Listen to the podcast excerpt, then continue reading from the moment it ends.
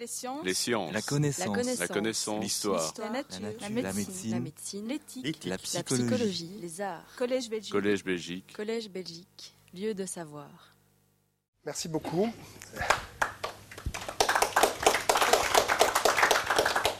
Mesdames et messieurs, bonsoir. Euh, cher Jean, euh, mon ami, euh, merci beaucoup de m'avoir euh, honoré de, cette invitation euh, devant la prestigieuse, prestigieux Collège de Belgique, euh, ici dans cette Académie royale. Pour moi, c'est un peu comme avoir la Légion d'honneur, c'est un peu l'équivalent. Et, je suis très, très flatté de pouvoir vous, vous- présenter donc cette leçon sur euh, les planifications de défense en Europe. Euh, les réflexions que je vais vous présenter sont issues d'un rapport que euh, le Parlement européen m'a commandé euh, il, y a, euh, il y a six mois de cela et qui a été présenté euh, devant le Parlement européen le 20 novembre. Pour l'instant, seule la version euh, anglaise euh, a été publiée par le Parlement européen, mais, je l'ai écrit en français. Donc ils ont aussi la version française, ils m'ont promis de la publier. De toute façon, elle sera publiée par un autre think tank qui est l'IRIS. Donc vous le, retrouverez voilà, pour ceux qui voudraient aller, plus loin sur ce sujet ô combien aride, et je suis surpris de vous voir aussi nombreux, mais, mais ô combien important, et je vais essayer de vous montrer pourquoi. Voilà, donc je vais vous présenter euh, en une, heure à peu près euh, les, les différentes euh, planifications de défense en Europe et je vais pour euh, ce faire ordonner mes idées autour de trois séries euh, d'observations. Je vais euh, dans un premier temps vous présenter les caractéristiques des deux, plus des deux principaux processus qui existent, le processus otanien, plus connu sous le nom de NDPP pour NATO Defense Planning Process, et euh, le processus européen qui n'a pas vraiment de nom, mais que je vais appeler pour le besoin de l'exploser le EUDPP, le euh, European Union euh, Defense Planning Process. Mais avant, je vais prendre le temps, parce que euh, je, l'ai rarement, et, aujourd'hui, ce soir, j'ai un temps de parole euh, adéquat. Donc je vais essayer de prendre le temps de vous expliquer qu'est-ce que c'est vraiment que la planification de défense, et surtout en quoi elle est importante. Donc on va, on va faire un petit, euh, un, petit voyage vers la- vers l'explication. Vous voyez, je définirai la planification de, défense comme une série de questions-réponses euh, qui consiste à, permettre la construction de l'outil de défense futur. Voilà. Euh, l'outil de défense est ce qu'une nation ou une alliance a besoin pour faire face à ce qu'elle estime être ses menaces ou euh, satisfaire ses ambitions de défense. Autant vous dire tout de suite euh, que euh, la planification de défense est un sport assez peu connu, euh, car les États sont généralement discrets sur la façon dont ils planifient et gardent souvent secret leurs recettes artisanales. C'est aussi un sport qui s'est beaucoup transformé pendant la guerre froide, notamment sous l'influence de nos amis américains, qui sont, vraiment les, premiers à avoir porté cet art, si je puis dire, euh, au, sommet de, euh, au, sommet de sa perfection. Et, euh, et- donc voilà, je vais essayer d'être le plus simple possible et donc vous présenter ça sous, sous, sous cette forme-là. Donc au début, généralement, plus, plus exactement, là, je ne sais pas si on voit bien les couleurs là, pas trop, mais généralement, la planification de défense se déroule en, en trois phases. Une phase qui est une phase que je qualifierais de, prospective, euh, euh, qui est essentiellement dans les mains des experts, des experts militaires, mais pas seulement, des experts de tous bords, euh, et, qui consiste, un peu comme la chouette d'Athéna, de voir dans, le, brouillard du futur ce que vont être l'évolution du monde et les menaces qui en découlent. La deuxième phase est une phase politique. C'est au fond euh, la plus importante. C'est celle qui consiste à définir euh, les objectifs de défense. Et puis, il y a la phase proprement militaire, qui est parfois celle que l'on vise uniquement quand on parle de planification de défense, quand on parle du NDPP ou quand on parle du processus de planification de défense européen. C'est généralement juste à ce niveau-là qu'on se place. Mais revenons un petit peu en arrière. La première étape de cette phase prospective consiste à voir quelles sont les évolutions du monde. quelles sont les évolutions du monde dans un très long terme. Voilà. Euh, C'est-à-dire à l'horizon 2035-2040. pour des planifications d'aujourd'hui.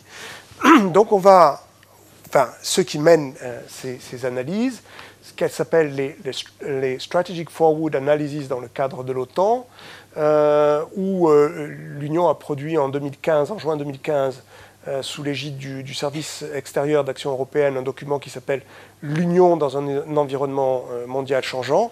Mais on retrouve ce genre de document dans les planifications françaises, ça s'appelle Horizon stratégique, ou dans les planifications britanniques, ça s'appelle Global Trends. Euh, ça consiste à réunir des experts et puis voir discipline par discipline quelles sont les grandes évolutions que l'on peut anticiper. Par exemple, euh, euh, est-ce que euh, l'évolution sociologique et démographique en Arabie saoudite va-t-elle conduire à une déstabilisation de la dynastie des Saouds à un horizon prévisible? Est-ce que euh, l'évolution démographique de l'Inde euh, va euh, l'entraîner ou risque de l'entraîner dans une, recherche de terres arables au Cachemire et déclencher une guerre avec le Pakistan? Bon, voilà, c'est ce genre de comment va, se passer l'évolution de la Chine, de la population chinoise, sachant que les prévisions les plus avérées, les plus fidèles sont toujours les prévisions démographiques. Il y a peu de choses qu'on sait du futur, mais il y a une chose qu'on sait à peu près prédire assez bien, ce sont les évolutions démographiques. Euh, après le reste, même les évolutions climatiques, on, a fait d'énormes progrès dans les provisions climatiques, mais après le reste, quelles vont être les évolutions scientifiques, on ne sait pas trop. Évidemment, parmi toutes ces cordes de, de, prospective, il y a la corde militaire, c'est-à-dire celle qui va essayer de voir euh, quelle va être l'évolution de l'art de la guerre lui-même. De la polémologie. Est-ce que, quel va être le fruit des résultats? Ça, c'est une question que se posent beaucoup les, militaires et pas que. Euh, quels vont être les résultats du croisement de l'intelligence artificielle et de l'Internet? Euh, Est-ce que on va avoir, dans un horizon à court terme, des armes létales capables, enfin des armes capables de prendre des décisions létales de façon automatique? Bon. Euh, ce qu'on appelle les robots tueurs. Euh, ça, euh, voilà, donc il faut réfléchir trois secondes, il faut des experts dans chaque matière. Ça, c'est donc cette première étape que j'ai résumée sous la question comment le monde évolue-t-il? La deuxième étape, qui, est, beaucoup plus intéressante d'un point de vue militaire, c'est d'essayer de tirer de ces évolutions spontanées, anticipées du monde, quelles sont les implications militaires. Alors à l'OTAN, on appelle ça le, Future Framework for Alliance Operations. Donc ça consiste à dire dans quel cadre futur euh, les opérations de, l'Alliance vont-elles se dérouler. Euh, il y a eu une étude aussi qui a été faite par l'Agence européenne de défense en 2018 sur les évolutions capacitaires de long terme. Bon. Euh, ça, c'est une partie qui est soit très ouverte, soit très fermée. En France, par exemple, on donnait le nom à cette, euh, à cette partie de Atlas des menaces. Euh, et, c'était euh, très secret, c'est classifié très secret.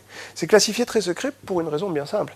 C'est que le simple fait de déclarer une menace peut entraîner une prophétie autoréalisatrice.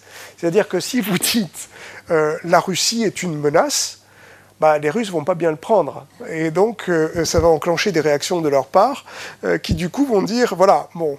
Euh, donc, c'est quand même délicat. Ou alors, vous vous cantonnez à un peu un tissu de, de, banalité. Vous faites comme, comme l'Alliance. Donc, vous essayez de dire quelles sont les implications militaires, mais sans trop rentrer dans le détail de ceux qui, ont, ce qui, ce qui, ce en fait. Mais, au fond, c'est un peu l'interrogation euh, essentiel euh, qui est à la base de toutes les stratégies. Euh, est-ce que Xerxès, roi des, des, Perses, va nous déclarer la guerre? Bon, ça c'est comment le monde évolue-t-il? Et, et, si oui, par où il va passer? Bon, est-ce qu'il va passer par la mer ou est-ce qu'il va passer par la terre? Bon, parce que vous n'allez pas construire le même outil de défense si vous pensez qu'il va passer par la terre, si vous pensez qu'il va passer par la mer, vous n'allez pas nouer les mêmes alliances vous n'allez pas développer les mêmes technologies, etc., euh, etc. Bon, et, si vous pensez qu'il vient par les deux, il va falloir, euh, il va falloir trouver de l'argent pour euh, faire face. Une fois que l'on a fait ça, on va rentrer dans la phase que je qualifierais de vraiment politique, qui est de savoir quel rôle on veut jouer dans le monde. Et ça, c'est toujours quelque chose d'extraordinairement compliqué, surtout dans les alliances. Bon, c'est déjà compliqué pour une nation de définir quelle est sa place dans le monde et de le dire et de l'écrire et d'y réfléchir. Euh, c'est euh, ce qu'on appelle la partie haute d'un livre blanc d'une stratégie globale euh, ou une stratégie nationale de sécurité et de défense, comme disent les Britanniques, ou livre blanc, comme on dit en France, mais qui consiste à dire, bah oui, voilà, quelles sont mes ambitions. Les États-Unis, par exemple, font régulièrement des, concepts stratégiques et puis euh, ils disent ben voilà, je veux être le leader du monde libre, point barre, et donc euh, je vais m'en donner les moyens. Ça, c'est une, stratégie, c'est quel rôle on veut euh, jouer dans le monde. Dans l'OTAN, c'est défini par le traité de l'OTAN de 1949 qui consiste à dire, moi, nous, l'Alliance Atlantique, notre objectif, notre raison d'être, c'est de défendre les membres de l'Alliance. Bon. Euh, dans euh, l'Union européenne, euh, alors je sais que Madame Mogherini vient de, déclarer à l'Assemblée parlementaire de l'OTAN que l'Union européenne n'était pas et ne sera jamais une, alliance militaire. Je crois qu'elle est allée un peu vite en besogne parce qu'il il y a quand même dans le traité tout un titre, toute une, toute une section du titre 5 qui a trait à la politique de sécurité et de défense commune. Et euh, parmi ces articles, il y a un article qui est l'article 42.7 du traité, euh, qui dit que lorsqu'un État membre est attaqué, tous les autres doivent tout faire pour les défendre. Si ça, n'est pas une alliance militaire, je ne sais pas ce que c'est qu'une alliance militaire. Bon, on peut dire que les États membres n'ont pas le moyen, qu'ils se réfugient derrière l'OTAN, mais juridiquement, euh, il y a quelque chose qui s'appelle une clause de sauvegarde mutuelle, et, il y a surtout cette volonté d'avoir une politique de sécurité et de défense commune, on va, on va développer un petit peu ce que c'est, euh, qui est susceptible de déboucher un jour peut-être sur une défense commune. Et donc dire que euh, ce n'est pas une alliance militaire et que cela ne sera jamais, bon, euh, c'est aller un peu vite en besogne, et surtout que c'est peut-être même plus qu'une alliance militaire, c'est un projet politique, c'est peut-être un État fédéral en devenir, et, ça embrase aussi les questions de défense. Alors après, après ça, euh, il y a euh, la question de savoir quels sont nos objectifs de défense. Donc ça, ça c'est le plus difficile à sortir. Voilà, ça c'est le plus difficile à sortir. C'est fait euh, dans l'OTAN avec le concept stratégique et surtout c'est redéfini à chaque sommet. À chaque sommet, on fait évoluer le concept stratégique. Le dernier a été élaboré en novembre 2010 à Lisbonne. Et puis, il y a eu des, sommets. Euh, l'un des plus importants est celui du Pays de Galles en 2014, où euh, les, Alliés euh, se sont un peu réveillés ont dit Ouh là là, il se passe des choses en Ukraine, il faudrait quand même peut-être se donner les moyens de ses ambitions. Donc, on va peut-être essayer d'augmenter nos dépenses de défense. Puis il y a eu le, sommet de Varsovie en 2016, qui a été de dire bah euh, oui, voilà, il va falloir euh, passer, euh, passer aux actes maintenant et puis collaborer entre, entre l'Union européenne et l'OTAN. Et puis le, sommet de Bruxelles en 2018, qui vous avez peut-être suivi, où le président américain Donald Trump a, fait des siennes et a dit mais si c'est comme ça, si vous augmentez pas vos dépenses, moi je m'en vais, etc., etc. Du côté, du côté de, de l'Union, c'est plus compliqué, on va y revenir. Euh, parce qu'il n'y a pas eu véritablement, dans la foulée de la stratégie globale de 2016, de juin 2016, qui est une stratégie globale, bon, qui, dit de tas de belles choses euh, sur l'état du monde, etc., sur la voie européenne de faire les choses, de mêler le civil et le militaire, de collaborer avec l'OTAN, etc., tout ça des belles mots, mais, mais euh, il n'y a pas dans la, dans la stratégie globale de définition à proprement parler des objectifs de défense. Et s'il y en avait eu, il y a une esquisse, mais euh, ça n'a pas de valeur si ce n'est pas adopté par les États membres. Or, la stratégie globale n'a pas été adoptée par les États membres, elle a été présentée au Conseil et ils l'ont accueillie favorablement. c'est, le, mot pudique, ils ont accueilli la stratégie globale. Euh, mais en revanche, ils ont fait quelque chose, ils ont fait un plan, six mois plus tard, enfin cinq mois plus tard, en novembre, ils ont fait un plan de mise en œuvre de la stratégie globale. Et là, pour la première fois dans l'histoire de l'Union européenne, les, membres, les États membres réunis au sein du Conseil européen ont défini des objectifs de défense. Ils ont défini la poursuite de la PSDC, ils ont dit il faut renforcer les capacités de nos partenaires et il faut protéger l'Union et ses citoyens.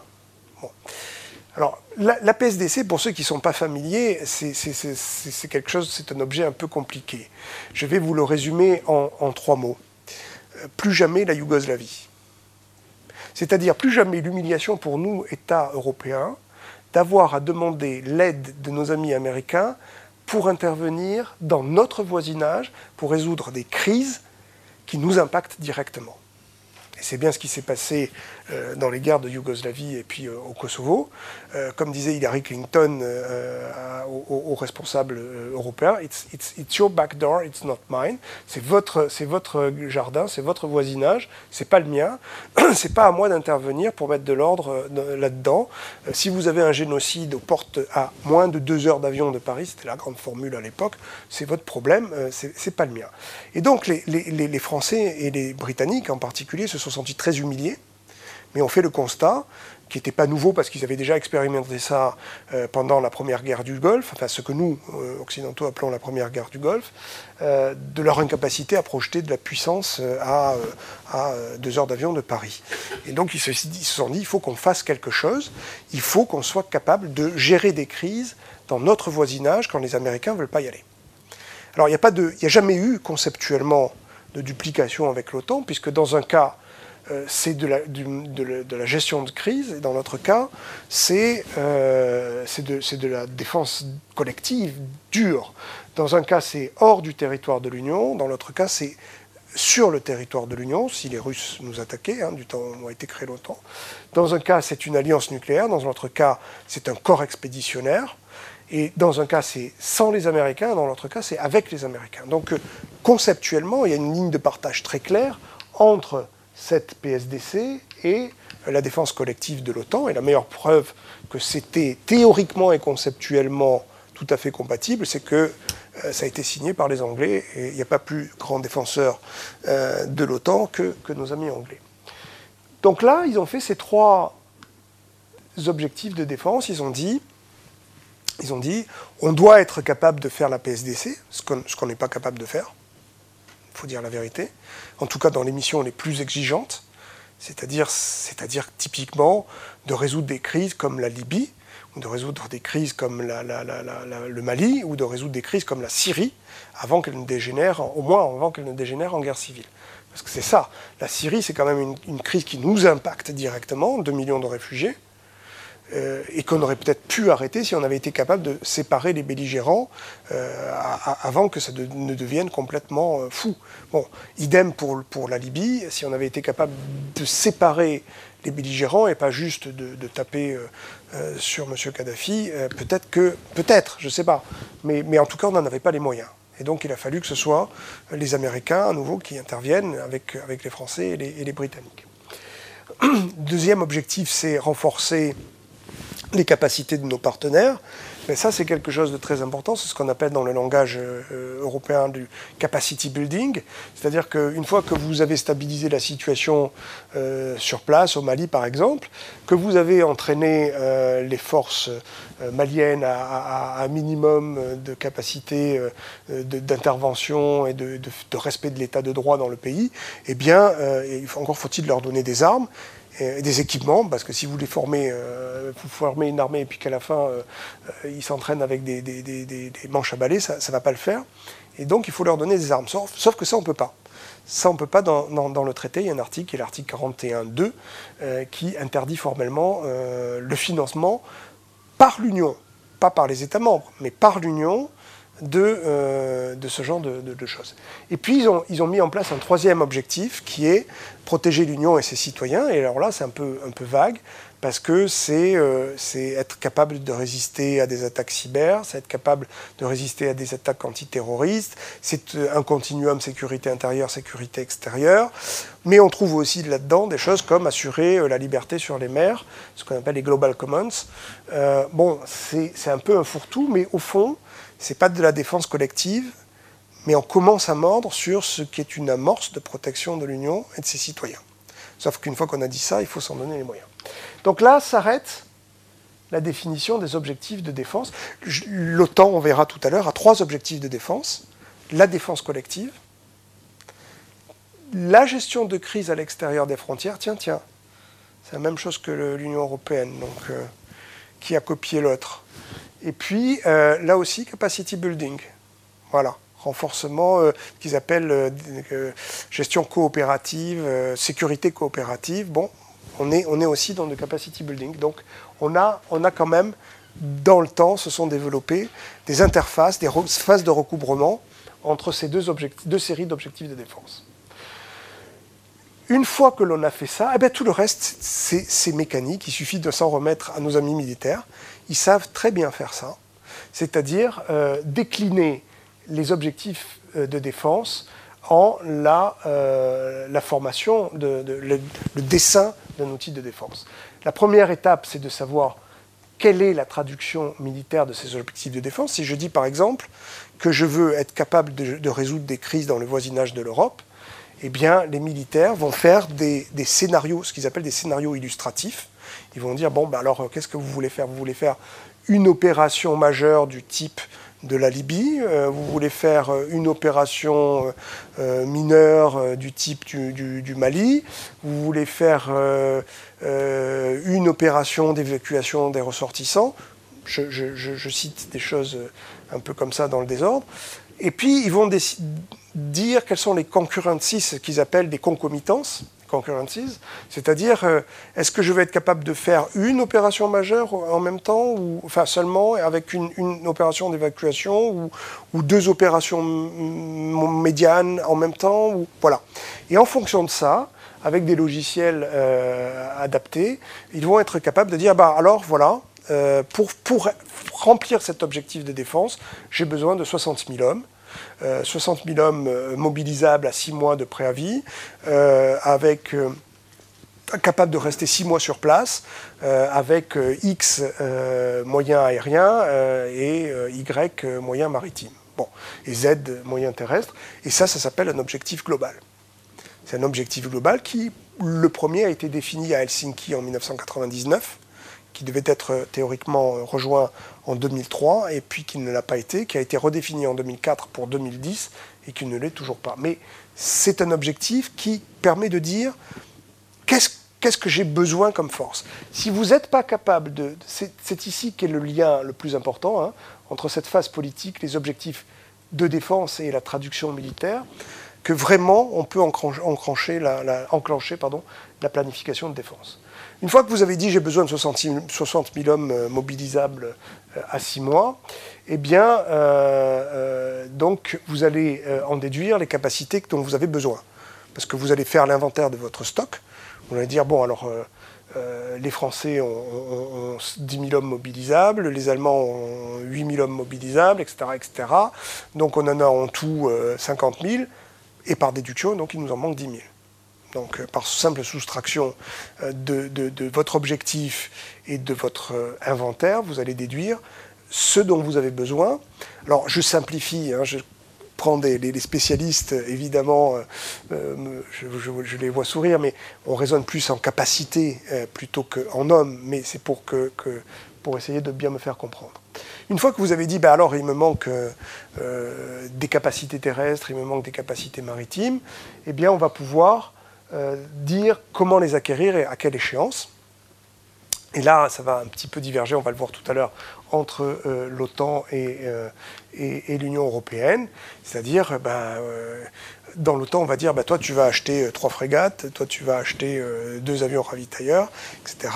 On va faire ce qu'on appelle de l'apportion, c'est-à-dire apportioning, c'est-à-dire de la, on va donner à chacun des, cibles capacitaires.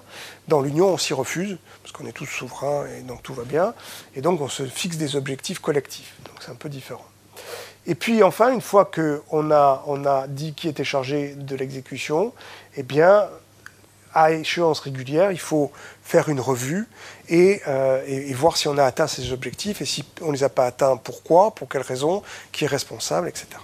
Donc ça, c'est dans les grandes lignes ce qu'est une planification de défense. Maintenant, je voudrais vous montrer pourquoi c'est important. C'est important parce que une fois que vous avez dit qu'il vous faut des, avions de combat, par exemple, hein, euh, ben, ça ne se fait pas tout de suite un avion de combat. Voilà. La Belgique vient d'acheter le, F-35, qui est considéré comme l'avion de combat euh, euh, le plus à jour, le plus moderne, le plus beau, le plus technologique, etc. Bon, le F-35, il, est là. euh, il a été lancé en 1994. C'est-à-dire qu'il a été lancé très exactement il y a 24 ans. Et il a fait sa première sortie opérationnelle en combat en 1998 au-dessus de la Syrie. Donc 24 ans. Vous imaginez bien que le contexte polémologique d'il y a 24 ans est un petit peu différent de celui d'aujourd'hui.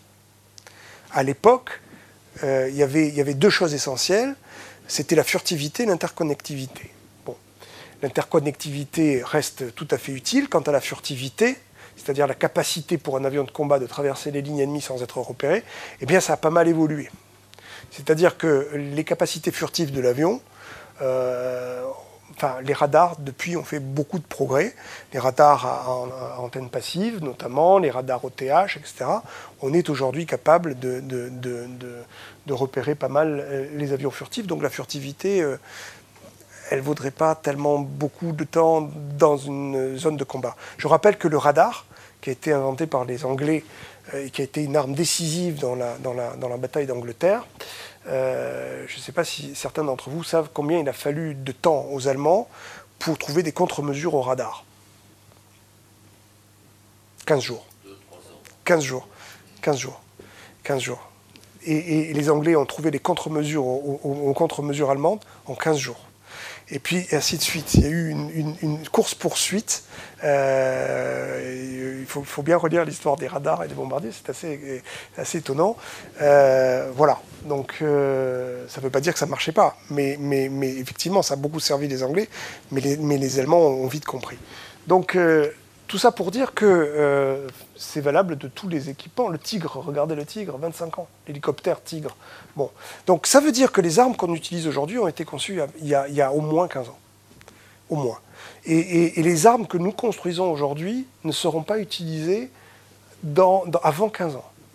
Ça uniquement pour vous dire que c'est l'importance de la planification de défense, qu'il ne faut pas se tromper de guerre. Parce que si vous préparez la guerre euh, dans la plaine germano-polonaise euh, contre les Russes en pensant qu'ils vont envahir euh, Vilnius et que vous allez développer des brigades d'infanterie et de mécanisées lourdes et qui vont vous attaquer avec des moyens cyber ou falsifier vos élections, ben, vos, chars lourds, ils ne vont pas servir à grand-chose. Donc c'est vraiment la hantise des militaires de ne pas se tromper de guerre. Et d'où l'importance de la planification de défense. Autre importance, évidemment, euh, c'est euh, la quête du Graal. C'est-à-dire que la quête du Graal pour les militaires, c'est la recherche de l'avantage opérationnel décisif. C'est quoi l'avantage opérationnel décisif? Eh ben, On vient d'en parler, vous le connaissez tous, c'est les armes de bronze et les, armes de fer, c'est l'arbalète par rapport à l'arc, c'est les armes à feu et l'artillerie, c'est l'aviation pendant la Première Guerre mondiale. L'aviation pendant la Première Guerre mondiale confère immédiatement à celui qui la possède un avantage euh, décisif vous avez vu euh, le temps qu'il a fallu aux autres pour réagir, euh, pas, beaucoup. Le radar et le décryptage. Le décryptage, c'est une arme critique, avantage, euh, avantage opérationnel. La furtivité pendant la guerre froide. la quête de l'avantage opérationnel conduit à des relations compliquées entre l'industrie et les armées. Parce que, certes, la recherche de défense permet d'acquérir l'avantage opérationnel décisif, mais il peut y avoir des conflits entre l'industrie de défense et la défense. Voilà. Euh, les ingénieurs de l'armement vont vous dire, moi j'ai besoin euh, euh, de, maintenir ma base industrielle de défense, j'ai besoin de maintenir mes bureaux d'études. Un, grand délégué général de l'armement, Collet Billon, le disait souvent, mais oui, mais moi il faut que je paye mes petits gars, mes bureaux d'études, il faut qu'ils continuent à, faire, être capables de faire des soudures sur de l'acier élastique pour les sous-marins nucléaires, sur, sur, sur qui, qui, ont des coques épaisses de 5 cm d'épaisseur. Bon, voilà, tout ça c'est très bien, mais enfin, c'est vrai, c'est juste, mais ce sont des technologies qui, servent pour des équipements du passé essentiellement. Et donc, euh, il faut savoir aussi ce que vous voulez faire. Est-ce que c'est la, est-ce que l'État sert l'industrie de défense ou la défense? Est-ce que c'est l'industrie de défense qui est au service de la défense ou est-ce que c'est la défense qui est au service de l'industrie de la défense? On a des exemples fameux en France de, ce genre de, conflit. Euh, c'est les pantalons rouge-garance des soldats pendant la, guerre de 1870 et, la Première Guerre mondiale. Ils avaient tous les pantalons rouges, ça en faisait de magnifiques cibles euh, pour les tireurs allemands, tout simplement parce qu'on avait une industrie euh, du textile qui fabriquait des tissus rouges dans le nord de la France et qu'on avait trouvé très intéressant de, de faire. C'était joli, de beaux uniformes rouges. Bon, voilà. Ça, c'est pour dire ça. Troisième chose, c'est que comme la recherche de défense est très importante, en matière de défense, en matière d'industrie de défense, la RD occupe une part phénoménale euh, en pourcentage dans le coût des équipements. Pourquoi cela? Ben, Tout simplement parce que en matière de défense, vous allez produire de petites séries et des petites séries qui sont taillées sur mesure pour euh, les besoins spécifiques euh, de chaque armée. Bon. Euh, quand vous êtes dans le civil, quand vous faites de, la recherche importante, vous allez pouvoir l'amortir sur des millions de, produits. Si vous faites des, dépenses très importantes pour produire un iPhone, bon, c'est très bien, mais l'iPhone, il va être vendu à des centaines de millions d'exemplaires. Si vous faites euh, une, recherche de défense pour euh, un avion de combat, bah, vous allez en vendre euh, quelques centaines dans le meilleur des cas. Donc la proportion va être radicalement et substantiellement différente, d'autant plus que comme on recherche l'avantage opérationnel décisif, on est toujours dans de l'innovation de rupture. Hein, il y a deux types d'innovation. Il y a l'innovation incrémentale et l'innovation de rupture. L'innovation incrémentale, c'est une innovation qui est, favorisée dans le civil. Si vous êtes capable de faire l'Airbus à 320, vous êtes capable de faire l'Airbus à 350 parce qu'il est juste un peu plus long, un peu plus gros. Euh, vous allez augmenter euh, la part des composites euh, un petit peu, etc.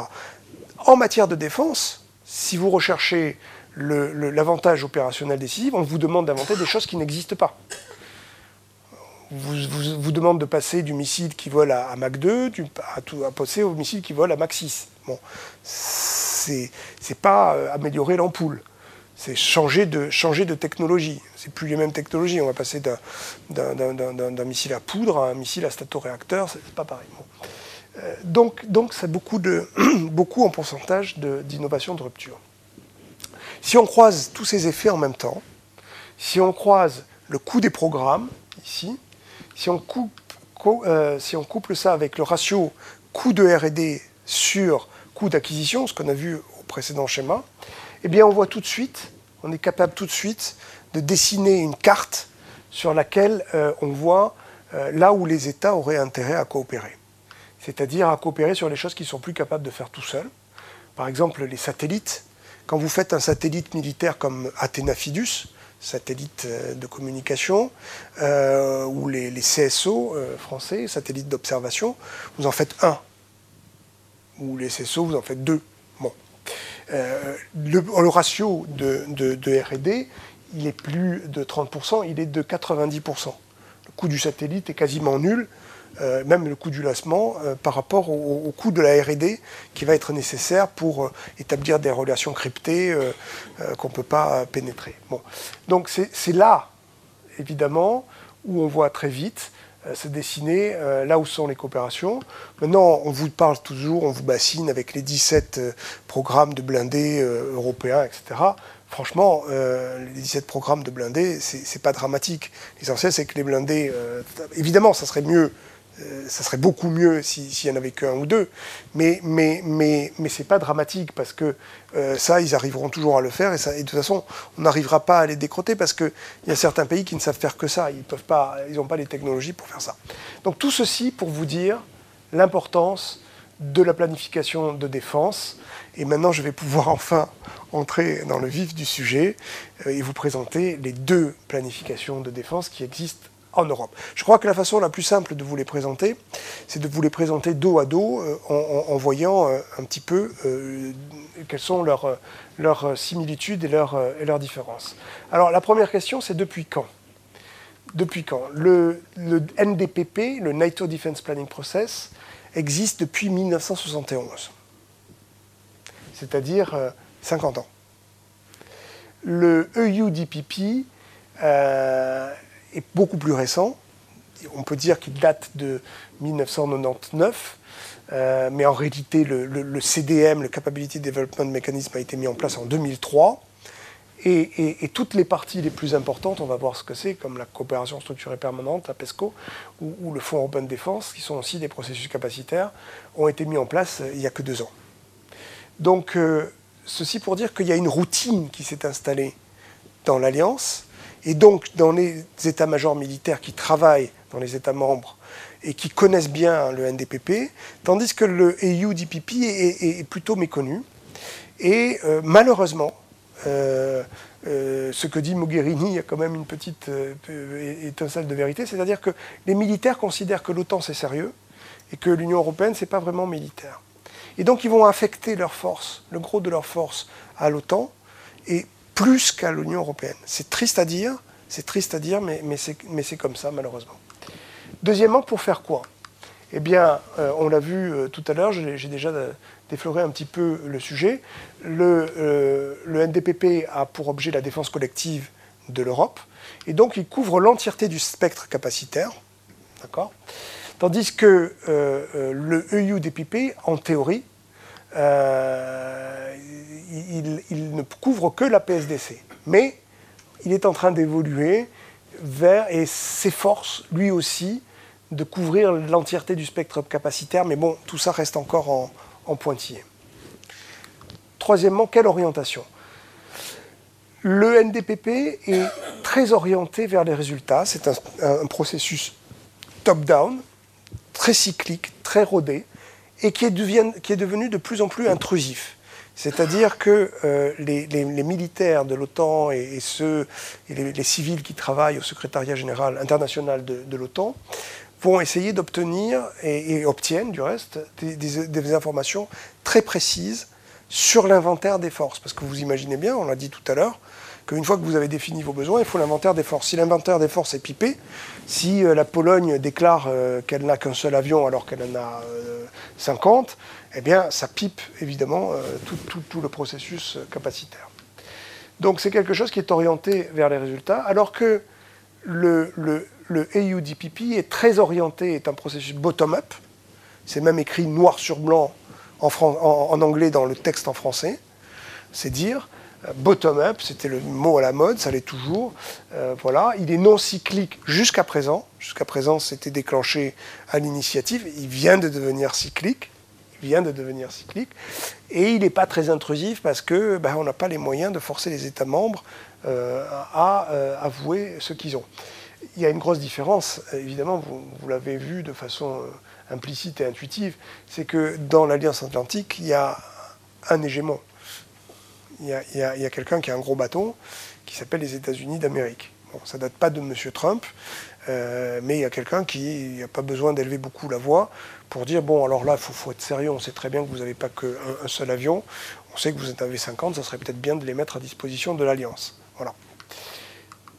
Qui est responsable? Dans le cadre du NDPP, vous avez une seule organisation, c'est l'OTAN. Alors certes, elle a différentes divisions, euh, la division des plans, la division des investissements, etc. Mais elle a surtout des ressources humaines en, quantité adéquate pour faire face à ce processus. Il y a environ 350 personnes. À l'OTAN, on a six organisations qui font ça. Il y a le SEAE, e, il y a l'AED, il y a le, comité militaire de l'Union européenne, il y a l'état-major de l'Union euh, européenne, Maintenant, il y a la Commission, il y a le Conseil européen. Et, quand je dis qu'il y a en tout 30 personnes, je suis, euh, suis peut-être un peu euh, dans le juste. voilà. Enfin, comment ça marche? Bah, Dans un côté, vous avez euh, quelque chose qui est facile à comprendre. Il suffit d'aller sur Internet. Vous allez avoir 300 documents sur le NDPP avec qui vous explique tous les cycles et, et vous pouvez faire l'expérience. Et puis, il y a une grande implication des États membres. Le EUDPP, jusqu'à présent, jusqu'à ce rapport, il n'y avait pas de documents publics euh, et, même, et même pas public du reste, euh, capable de l'expliquer dans sa globalité. Il y avait des, il y avait des documents qui l'expliquaient pour partie, et partie, etc. Mais voilà. Et donc, on, est sur deux processus. On est sur un processus euh, rodé, ancien, avec un, hégémon qui, le cornaque. Et là, on est sur quelque chose de, nouveau et, de tout à fait nouveau. Voilà. Et, entre une alliance des Alors, si je vais un peu plus dans le détail, mais je vais aller assez vite là-dessus, sauf si vous avez des questions ultérieurement. Le, NDPP est divisé en, cinq étapes. La première étape, c'est la plus importante, c'est ce qu'ils appellent l'établissement d'une directive politique. La directive politique de l'OTAN, si je reviens en arrière, voilà. La directive politique de l'OTAN, c'est ça. C'est exactement ça on le voit ici, c'est-à-dire quelle est la traduction militaire? Alors elle est classée, hein, elle est classifiée évidemment, vous ne la trouverez pas sur Internet. Euh, ça consiste à traduire en termes militaires euh, les objectifs de défense définis dans les sommets, définis dans le concept stratégique. Et c'est la partie la plus importante, c'est ce qui va permettre, vous voyez, c'est le premier, phase 1, c'est ce qui va permettre d'enclencher la machine à saucisses qui va euh, nous dire exactement de, combien on a besoin de, tanks et d'avions. Deuxième phase, on détermine les euh, besoins opérationnels. Troisième phase, on, dit, euh, on, répartit, vous voyez, c'est le terme ici important, c'est apportion, c'est-à-dire qu'on répartit les, moyens, et éventuellement contre la volonté des États membres, parce qu'il faut savoir qu'il y a une règle de décision qui s'appelle le consensus minus one, c'est-à-dire que on va dire, par exemple, euh, à, la France, euh, euh, tu aurais besoin d'un pétrolier ravitailleur en plus. Et la France va dire, oh ben non, non, non, c'est pas vrai, moi j'en ai trois, ça me va très bien, etc. On va dire, si, si, tu as besoin d'un pétrolier ravitailleur en plus. Tu restes, tout le monde ici pense que tu as besoin d'un ravitailleur en plus. Donc on va l'inscrire, même si tu n'es pas d'accord, on va l'inscrire dans tes objectifs capacitaires. Et s'il y en a un qui lève le doigt et qui dit Ah, mais moi, je, suis comme la France, je suis d'accord, euh, je pense qu'elle n'a pas besoin d'un objectif, d'un pétrolier ravitailleur, ah, ah, puisque tu penses que tu n'en as pas besoin, ben, c'est toi qui vas le faire. Ça, c'est le consensus minus one. Autant vous dire qu'on euh, n'a pas la même chose à, l'Union européenne. Ensuite, il y a cet anneau-là qui est la phase 4, qui est faciliter euh, l'exécution. Euh, qui est euh, donc euh, une phase permanente qui est faite par le secrétariat, essentiellement par le secrétariat international de l'OTAN, et qui consiste à, essayer d'apporter aux États membres l'expertise dont ils ont besoin pour mettre en œuvre le, les, objectifs capacitaires qui leur ont été assignés. Enfin, la dernière phase, c'est la phase de revue, qui consiste à voir si on a atteint nos objectifs. Tout ça se déroule sur un cycle de 4 ans, donc qui est un cycle extrêmement bref, parce que le monde évolue vite. L'Union européenne, c'est plus compliqué. En réalité, il n'y a pas un, mais trois processus capacitaires qui se sont développés par strates historiquement. Le premier, le plus important et le plus efficace, je sais que je vais faire plaisir à des, amis dans la salle, c'est le Capability Development Mechanism. Le Capability Development Mechanism, il est strictement calé euh, dans son esprit, dans, sa vitesse d'exécution, sur le euh, NDPP. Je dirais même qu'il est mieux que le NDPP. Il est plus logique. Il est plus logique, il consiste à dire, à partir de... Euh, peut-être aussi parce qu'il y a moins de monde qui le, qui le met en œuvre, donc ça facilite peut-être les choses. il consiste à dire, à partir des objectifs de la PSDC, donc être capable de faire de la gestion de crise dans le voisinage de l'Europe, etc., etc., eh bien, euh, moi j'estime que j'ai besoin de 60 000 hommes. Donc ça, c'est le CDM, Capability Development Mechanism. Il est strictement inconnu, pas de vous, mais, des directeurs de la commission, des, des, gens qui pourtant gèrent ce genre d'affaires. Pourquoi? Parce que il y a l'Agence européenne de défense qui a réussi à faire croire à tout le monde qu'elle euh, était seule en charge du euh, mécanisme processus capacitaire et elle a développé ce qu'on appelle le Capability Development Plan, qui est une des tâches qui lui a été assignée à sa création en 2004 et qui est un exercice qu'elle a déjà mis en place trois fois. Alors eux aussi consacrent beaucoup d'énergie, ils sont très efficaces, il y a des gens extraordinaires dans, l'agence qui, qui, font des miracles avec peu de moyens. Euh, qui ont des logiciels, etc. Mais le problème ici, c'est que on est moins sur une orientation j'ai des, objectifs de défense, voilà les besoins euh, militaires euh, qu'il me faut pour remplir ces objectifs, à quelque chose qui ressemble davantage à voilà les zones sur lesquelles les États membres voudraient coopérer. Donc on sort un peu de. C'est tout à l'heure ce que je vous disais, euh, c'est pour ça que le NDPP est orienté vers les résultats, tandis que le, le, CDP est orienté vers les contributions. C'est-à-dire, bon, voilà, euh, ça serait bien euh, si on faisait de la missile defense. Qui veut en faire? Voilà. Sauf que la missile defense, ça n'a plus rien à voir avec euh, la PSDC. Hein. on n'a plus besoin de quand même de contrer des missiles pour faire des interventions au Mali. pas plus que de faire de la guerre sous-marine. pour aller au Mali, c'est pas très très utile. Et, en réalité, ça reflète, ça reflète les endroits sur lesquels les États membres ont envie de coopérer mais qui ne sont pas ceux sur lesquels ils vont nécessairement coopérer, mais disent, moi j'aimerais bien coopérer euh, sur la guerre sous-marine, parce que c'est quand même compliqué la guerre sous-marine, et, je ne sais pas faire. Voilà. Et donc on arrive à, quelque chose comme ça, qui, va se décliner pour la première fois en 2019. On va sortir des strategic context cases, c'est-à-dire des, des, scénarios d'emploi des armes. Donc on va aller le plus loin possible dans la convergence entre ce que l'on appelle le besoin opérationnel des forces et les solutions technologiques. Il y a le deuxième euh, processus capacitaire dont vous avez certainement entendu parler, j'en suis sûr, c'est la PESCO, euh, la, belle au bois dormant de la défense européenne, plus connue en français sous le nom de coopération structurée permanente, qui est un processus capacitaire en soi. Bon, je ne vais pas le détailler aujourd'hui parce que euh, sinon je vais vous tenir plus longtemps, mais, mais c'est aussi un processus capacitaire.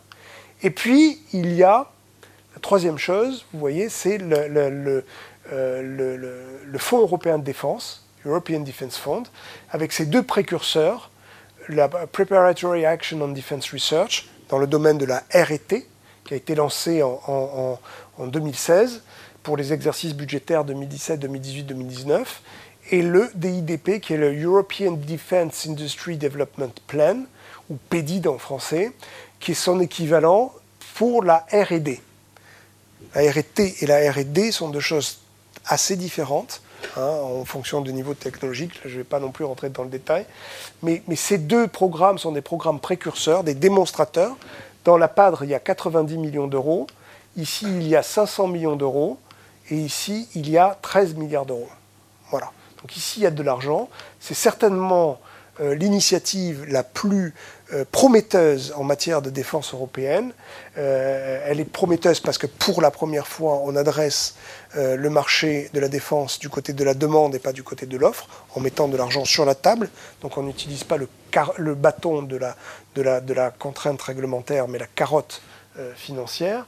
Elle, est, très prometteuse parce que la Commission est la seule instance communautaire capable de prendre des décisions à la majorité très vite donc, et de faire prévaloir un intérêt général et pas forcément de faire euh, euh, de la distribution euh, des cadeaux. le problème, c'est qu'elle n'a pas, elle n'est pas ancrée sur un processus de planification de défense qui, comme je le pense, je le crois, c'est mon avis, et pas tous les gens sont, sont de cet avis-là, est largement défaillant. Voilà. Et la coopération structurée permanente, malheureusement, je dis bien malheureusement, on est très éloigné euh, de la configuration du traité. Ce n'est pas de l'intégration. Euh, on, est à 27, alors que théoriquement c'était une avant-garde de quelques États pour pouvoir rester dans un cadre intergouvernemental. Eh bien, euh, la coopération structurée permanente, ce n'est ni plus ni moins qu'une reduplication de l'Agence européenne de défense, c'est-à-dire qu'on coopère sur une base modulaire et volontaire, c'est-à-dire avec qui on veut, quand on veut, comme on veut. Donc il n'y a pas de plan. C'est de la coopération. Ce n'est pas de. La, probabilité pour que ça puisse permettre de dessiner un outil de défense, une capacité autonome euh, militaire est quand même assez faible. Euh, deuxième partie, je voudrais vous parler un petit peu maintenant. Est-ce que je suis dans les temps? Oui, ça va. Je vais aller plus vite.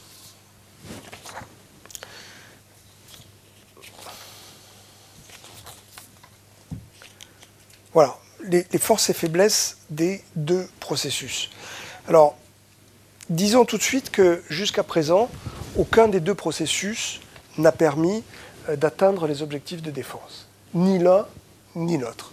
Il y a eu une étude en, 2014 d'un général français qui s'appelle Maurice de Langlois, qui a été fait sur le NDPP. Ils ont fait des, été euh, aidés de deux colonels euh, français. Et ils ont fait des calculs savants. Et ils ont dit, ben voilà, sur un niveau d'ambition qui est, qui est, X, l'OTAN arrive à, remplir 66%. C'est déjà pas mal, 66%. mais parmi ces 66%, c'est 50% grâce aux forces américaines. Donc ça c'est un peu embêtant parce que s'ils s'en vont, euh, ça veut dire qu'on ne remplit plus l'objectif que euh, à 16%.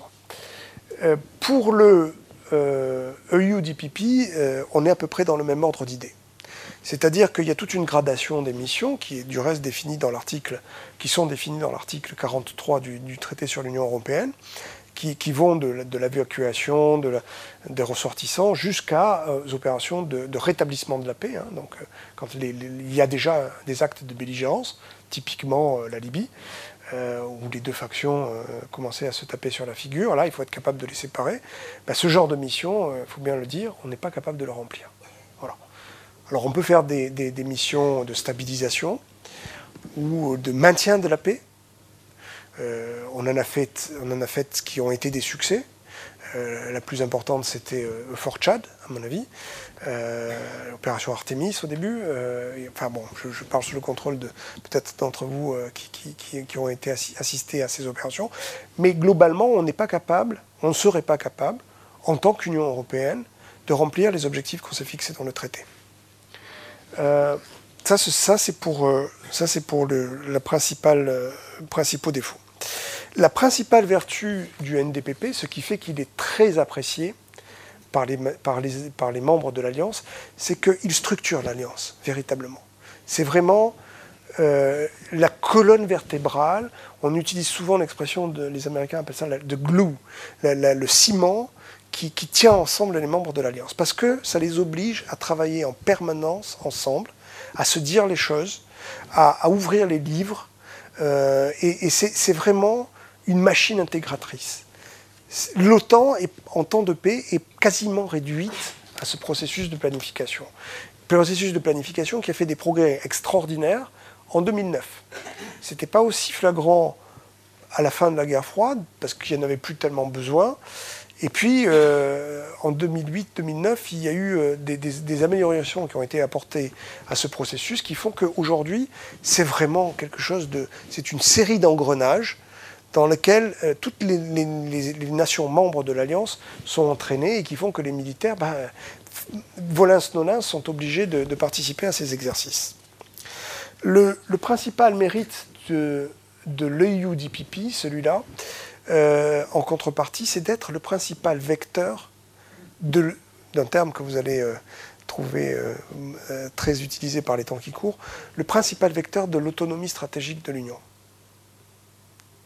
L'autonomie stratégique, pour faire simple, c'est la capacité d'aller à la guerre tout seul. Point. Voilà, ça tout le monde est capable de comprendre. Euh, une fois que vous avez dit ça, vous n'avez rien dit parce que euh, il faut dire quelle guerre. Encore une fois, c'est pas la, même chose de faire la guerre aux Russes, aux Chinois, euh, aux djihadistes dans le, Sahel, aux terroristes, etc. Donc, si vous voulez être autonome stratégiquement et être au moins capable, au moins capable de faire ce que vous avez dit, c'est-à-dire de la gestion de crise, alors il faut que vous soyez capable de dessiner l'outil militaire dont vous avez besoin. Donc la, planification de défense est tout à fait essentielle dans cette première composante de, de, l'autonomie stratégique, qui est l'autonomie opérationnelle, c'est-à-dire le fait d'avoir une armée. Si vous n'êtes pas capable de dessiner l'armée dont vous avez besoin, alors ce n'est pas la peine de continuer. Il y a deux autres composantes, mais c'est un peu hors sujet de l'autonomie stratégique, je vous le dis quand même. C'est l'autonomie industrielle, l'autonomie capacitaire, celle qui vous permet de faire vous-même les armes dont vous avez besoin. Et puis il y a la plus importante, celle qui nous manque cruellement euh, dans l'Europe, c'est l'autonomie euh, politique, la composante politique de l'autonomie stratégique, c'est-à-dire la capacité de prendre des décisions en matière de défense et de les exécuter. Et là, on n'y est pas encore. Bon. Les deux processus ont également d'autres faiblesses. Donc j'ai dit leur force, j'ai dit leur faiblesse. Euh, le, NDPP est, quand même quelque part le reflet de la guerre des Américains. C'est-à-dire, ou plus exactement, le reflet de la façon dont les Américains font la guerre. C'est-à-dire qu'ils ils nous ont, ils nous ont, ils sont tellement en avance qu'au fond, on fait la guerre comme eux. Ils inventent les drones, on fait des drones. Ils inventent euh, les drones de combat, on fait les drones de combat. Euh, demain, ils vont inventer, euh, ils ont inventé les missiles de croisière, on fait des missiles de croisière. C'est pas nécessairement mauvais, mais, mais, mais, mais du coup, ça manque de recul. Bon. Ils ont fait la missile defense. Alors, la missile defense, en bon français, ça s'appelle défense anti-missile balistique. Voilà. C'est quelque chose dans lequel ils ont investi depuis, depuis, depuis Reagan, en fait, donc ça fait une trentaine d'années. Ils investissent dans la missile defense 32 milliards, 30, 35 milliards de dollars par an. Bon. La missile defense, c'est euh, arrêter une balle avec une balle. C'est être capable d'intercepter un missile balistique euh, avant qu'il forme son cortège nucléaire, euh, ou une fois qu'il a formé son cortège nucléaire, être capable d'intercepter dans ce cortège nucléaire les têtes nucléaires et les disséminer à travers les leurs, etc. C'est extraordinairement compliqué. L'ennui, et c'est pour ça que j'ai cité son nom en français, c'est que ça marche que contre les missiles balistiques. Les missiles balistiques, c'est les missiles de la dissuasion qui vont très loin, très bon, mais une fois qu'ils sont en l'air, ils sont plus manœuvrables. Et donc, c'est parce qu'ils sont plus manœuvrables qu'ils obéissent aux lois de la gravitation, aux lois de Kepler, on est capable de les intercepter, ou plus ou moins, une fois qu'on a pris des vecteurs vitesse, on est capable de dire où ils vont passer. Et si on est capable de dire où ils vont passer, on est capable peut-être de les intercepter. Un missile de croisière, lui, il n'a pas une trajectoire, euh, il n'a pas une trajectoire euh, programmée, enfin prévisible. Il a une trajectoire programmée, mais, elle n'est pas prévisible. Parce qu'elle est à ras du sol, parce qu'il va très vite, et, on ne sait pas où il va passer. Et donc les Russes ont, tout simplement contourné euh, la défense antimissile balistique américaine, qui soi-disant n'était pas du tout destinée contre les Russes, mais contre les Iraniens, dont on sait bien qu'ils vont attaquer l'Europe demain matin. Euh, mais, ils ont contourné cette défense et ça donne les missiles hypersoniques, les missiles à tête manœuvrante euh, Iskander qui sont développés à, Kaliningrad par exemple, déployés à Kaliningrad. Et, donc ça donne la dénonciation du traité INF, euh, il y a quelques semaines de cela, que ce que les Américains disent donc quand même maintenant ça va, ça va bien. Nous on n'a pas développé les missiles hypersoniques, etc. Mais donc ils ont développé pendant 30 ans. Alors si on les avait suivis et qu'on avait fait de la défense antimissile balistique, bah, euh, on aurait dépensé de l'argent, alors pas pour rien, parce que ça, fait de la recherche, euh, il faut des capacités extraordinaires de détection euh, avec des satellites euh, capables de voir dans, les infrarouges, de distinguer sur des fonds de terre le départ de feu d'un missile. Tout ça, c'est fascinant. C'est de la science, donc c'est pas complètement perdu. Mais, quand même, voilà. Donc si, on fait la même guerre que les Américains, on perd le recul stratégique. Et ils ne gagnent pas toujours, nos amis, malheureusement. Donc il y a quand même quelquefois où ça ne sert pas à grand-chose, euh, on l'a vu en Irak, euh, euh, d'avoir un marteau-pilon pour se faire contourner après à Paris par le enfin, sur le Bataclan et des attaques terroristes. J'en arrive maintenant à ma troisième et dernière partie, les évolutions possibles et les pistes de réflexion. Voilà.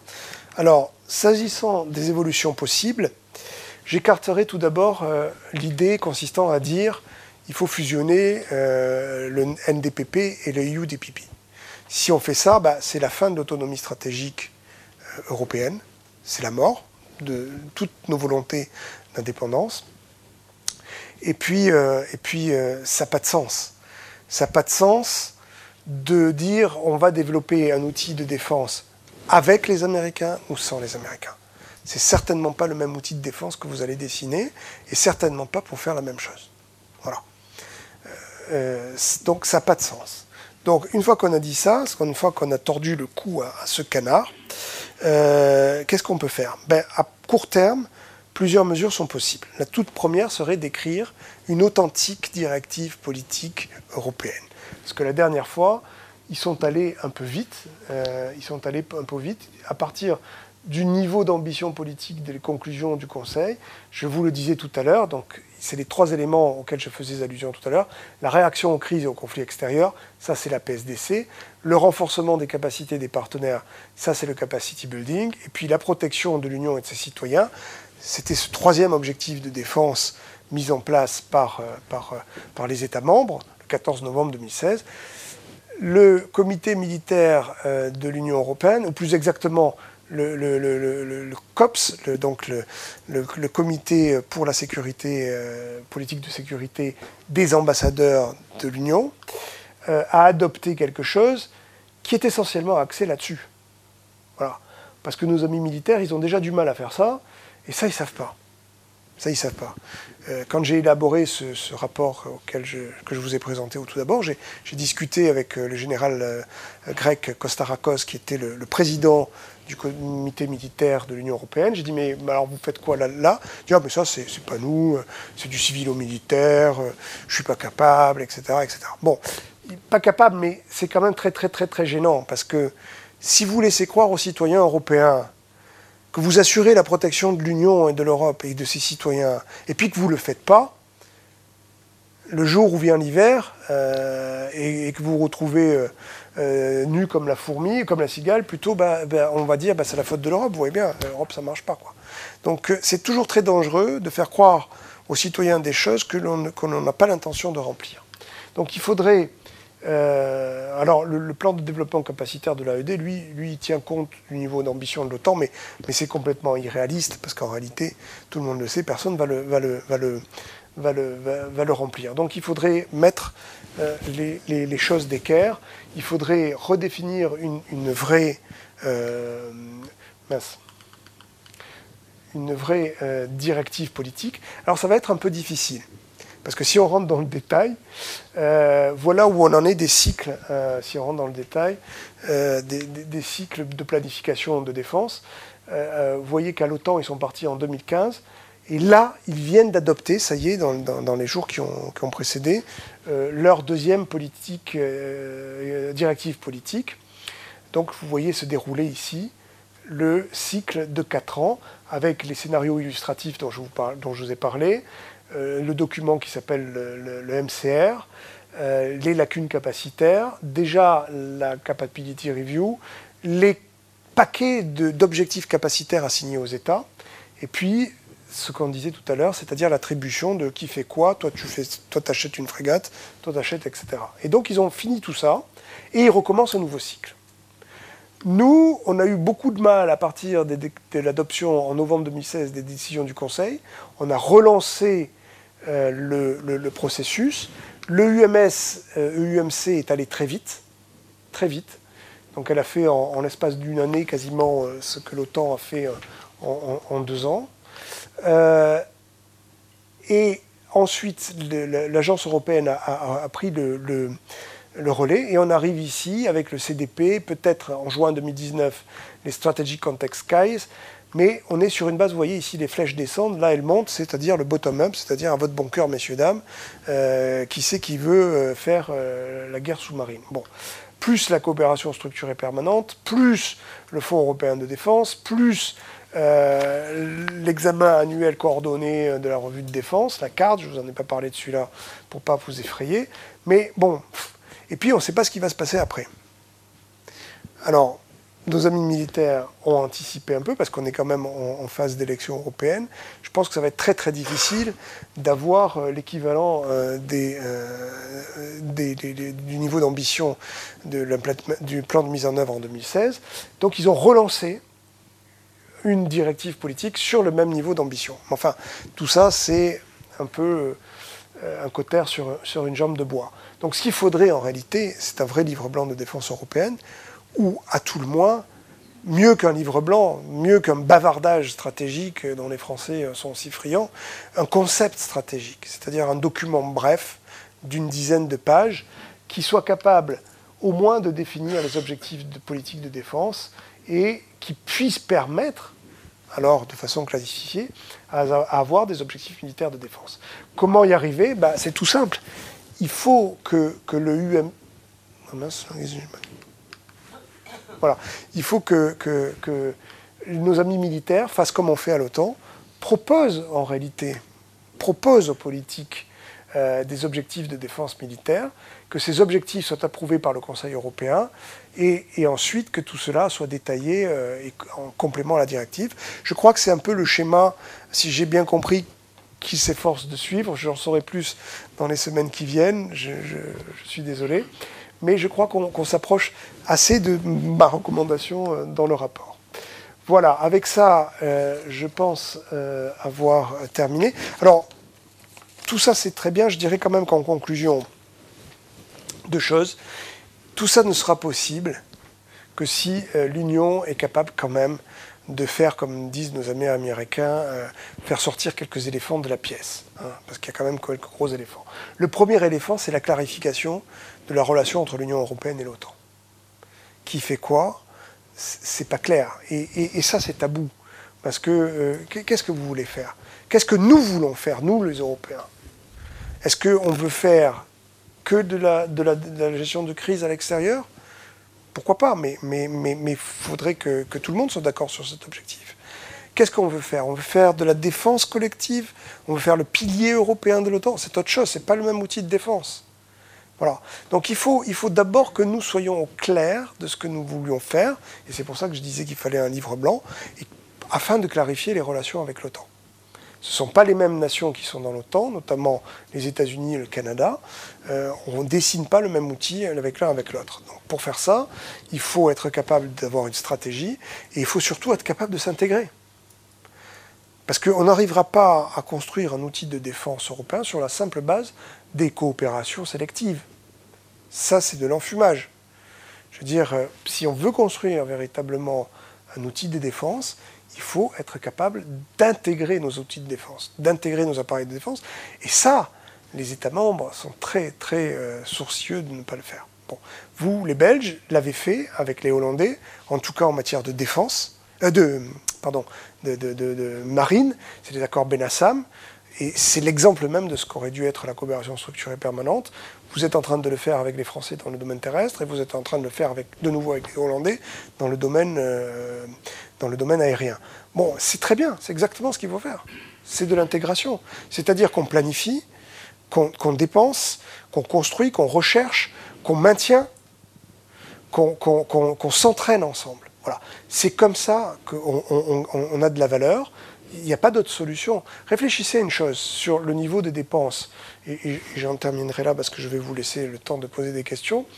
Euh, on dit toujours les Européens ne dépensent pas assez euh, en matière de défense. Les Européens dépensent à 28 198 milliards d'euros par an. 198 milliards d'euros par an. C'est l'évaluation du CIPRI. En réalité, on est même un peu au-dessus. À 17, on dépense, à 27, pardon, on dépense encore, sans les Anglais, mais avec les Danois, 154 milliards d'euros par an. Vous savez combien dépensent les Russes? 59 milliards d'euros. 59 milliards d'euros. Alors on peut toujours dire que euh, le coût du travail n'est pas le même, qu'un euro euh, dépensé en Russie euh, équivaut à 5 euros dépensés à l'Ouest, etc. Mais même si vous doublez machin, si, nous avons peur d'un pays qui dépense deux fois et demi moins que nous, sans les Anglais, trois fois, trois moins que nous avec les Anglais, et douze fois et demi moins que nous si on prend les Américains, c'est qu'il y a un problème. C'est qu'il y a un problème. Pourquoi eux, ils sont plus efficaces? Pourquoi on, pète de trouille devant eux? Ben, Tout simplement parce qu'ils sont intégrés un État intégré, il y a un chef, il y a une chaîne de commandement claire, on sait qui décide, on sait qu'est-ce qu'on produit, on sait quelle guerre on veut conduire. eux, ils savent où ils veulent aller. Voilà. Nous, le problème, c'est qu'on a 28 cerveaux et un petit bras. Et ça, ça ne peut pas marcher. Ça ne peut pas marcher, ça ne marchera pas dans 50 ans, ça ne marchera pas dans 100 ans, ça ne marchera jamais. Donc euh, il n'y a pas de politique des petits pas qui tiennent en matière de défense, euh, où on s'intègre, où on disparaît. Benjamin Franklin avait, résumé ça en trois mots en, 1787, John or die. Patrick Henry, à la même époque, avait résumé ça en six mots, United we stand, divided we fall. Je vous laisse avec ces mots pour votre réflexion. J'ai terminé.